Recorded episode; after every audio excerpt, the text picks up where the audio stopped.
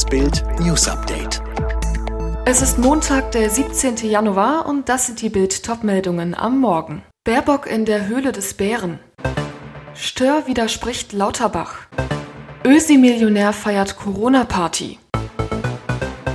Eine heikle Mission für die neue Außenministerin nach knapp zwei Monaten im Amt. Heute reist Außenministerin Annalena Baerbock nach Kiew. Am Abend geht es weiter nach Moskau, in die Höhle des Bären. Gespräche mit ihrem russischen Amtskollegen Sergei Lavrov. Lavrov ist auf dem diplomatischen Parkett gefürchtet. 2019 lieferte er sich mit Baerbocks Vorgänger Heiko Maas einen Schlagabtausch auf offener Bühne. Bürgermeister Vitali Klitschko zu Bild. Die Ukraine setzt große Hoffnungen auf Annalena Baerbock. Es muss alles getan werden, dass es nicht zu einer russischen Invasion kommt. Wir brauchen Defensivwaffen und harte Sanktionsdrohungen für den Fall eines Angriffs. Baerbocks Problem? Ihr Koalitionspartner, die SPD. Führende Sozialdemokraten torpedieren die einheitliche Linie der Bundesregierung gegen Putin, wollen auch bei einer weiteren Aggression gegen die Ukraine an der Gaspipeline Nord Stream 2 festhalten. Mit seiner Interviewaussage in der Bild am Sonntag, Omikron sei nicht das Ende von Corona, sorgt Karl Lauterbach für Wirbel und Widerspruch unter Top-Virologen. Professor Christian Drosten stellte im Tagesspiegel ein Ende der Pandemie zum Jahresende 2022 in Aussicht. Und der Endemiologe Klaus Stör ätzte auf Twitter sogar gegen das Irrlichtern des Karl Lauterbach. Stör war am Sonntagabend auch einer der Gäste des Bild TV Talks die richtigen Fragen zur großen Frage, die das Land bewegt. Wann ist es endlich vorbei? Und er legte im Gespräch mit Moderator Kai Weise bei Bild im TV nochmal nach, der Übergang in die Endemie ist immer gleitend. Im Frühjahr und Sommer wird es sehr entspannt. In einer österreichischen Skihütte wurde am Samstag wild gefeiert, mitten in der Corona-Pandemie. Unter den Gästen Ösi-Millionär und Runstatic-Gründer Florian Gschwandner. Österreichischen Medienberichten zufolge soll der feine Skiort Kitzbühel Schauplatz der Corona-Party gewesen sein. Eine Feiermeute ist am Trinken und Tanzen, es ist knüppelvoll in dem Laden. Eine Après-Ski-Party wie aus dem Bilderbuch, wie vor Corona. Von der Veranstaltung am Samstag kursieren Videos im Netz. Eins davon postete der Start-up-Millionär bei Instagram. In Österreich hat die Zahl der Corona-Neuinfektionen mit 15.419 Fällen am Sonntag ein Allzeithoch erreicht.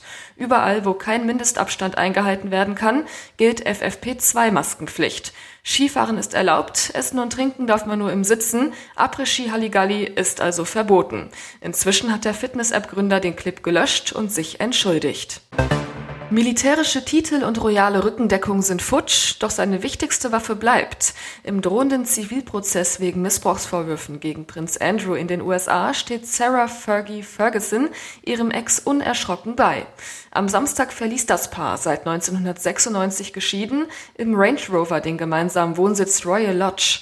Der Skandalsohn der Queen hat den Schuss noch immer nicht gehört. Laut Mirror lud er tags zuvor ein Dutzend Gäste zu einer Jagdparty. Die Herzogin über ihren Ex. Er hat mich unterstützt und immer wieder gerettet. Ich würde mich für ihn vor einen Bus werfen.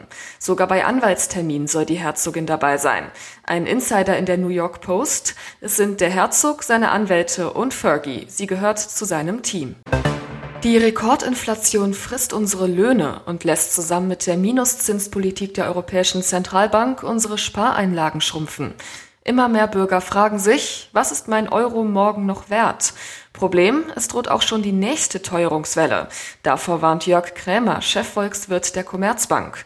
Wenn die EZB jetzt nicht geldpolitisch den Fuß vom Gas nimmt, droht ab 2023 eine neue Inflationswelle.